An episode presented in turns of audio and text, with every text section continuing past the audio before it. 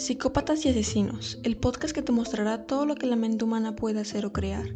Se recomienda discreción del oyente y extrema prudencia, ya que puede resultar perturbador para algunas personas, como el caso de Elizabeth Bathory, llamada la Condesa Sangrienta, quien mató cerca de 650 jóvenes de una manera cruel y despiadada, solo para darse baños de sangre y poder rejuvenecer.